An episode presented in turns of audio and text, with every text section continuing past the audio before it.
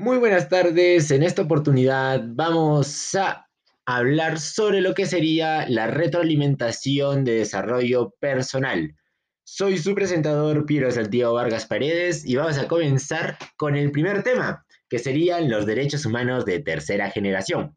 Bueno, este tema me gustó porque hablábamos sobre estos derechos en específico y me pareció muy interesante toda la explicación de la clase y que el profesor ha brindado para todos, porque también era un tema que por lo menos para mí era de suma relevancia, ya que hablábamos algunos derechos como eran los del niño o los del consumidor.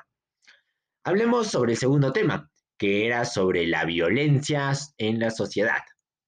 Este tema me gustó porque, como dice el título, hablábamos sobre lo que era la violencia en una época en donde el Perú no era tan seguro y tal vez pasaban algunos casos a los que sí se les podía prestar mayor atención, como podía ser en la época de Fujimori.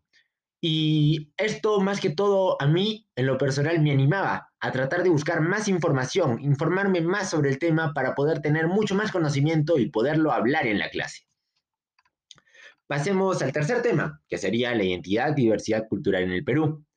Este tema me gustó porque hablábamos del Perú en general y podíamos darnos cuenta de que teníamos mucha diversidad de cultura en nuestro hermoso país. La participación ciudadana y los valores cívicos sería el cuarto. Y esta actividad me gustó realizarla porque hicimos un podcast en donde pudimos dar nuestra opinión sobre diversas preguntas que nos fueron dando en lo que sería la tarea. Y en sí me gustó la idea de poderme expresar libremente sobre mis pensamientos y poder opinar. La quinta y última tarea sería sobre la seguridad vial.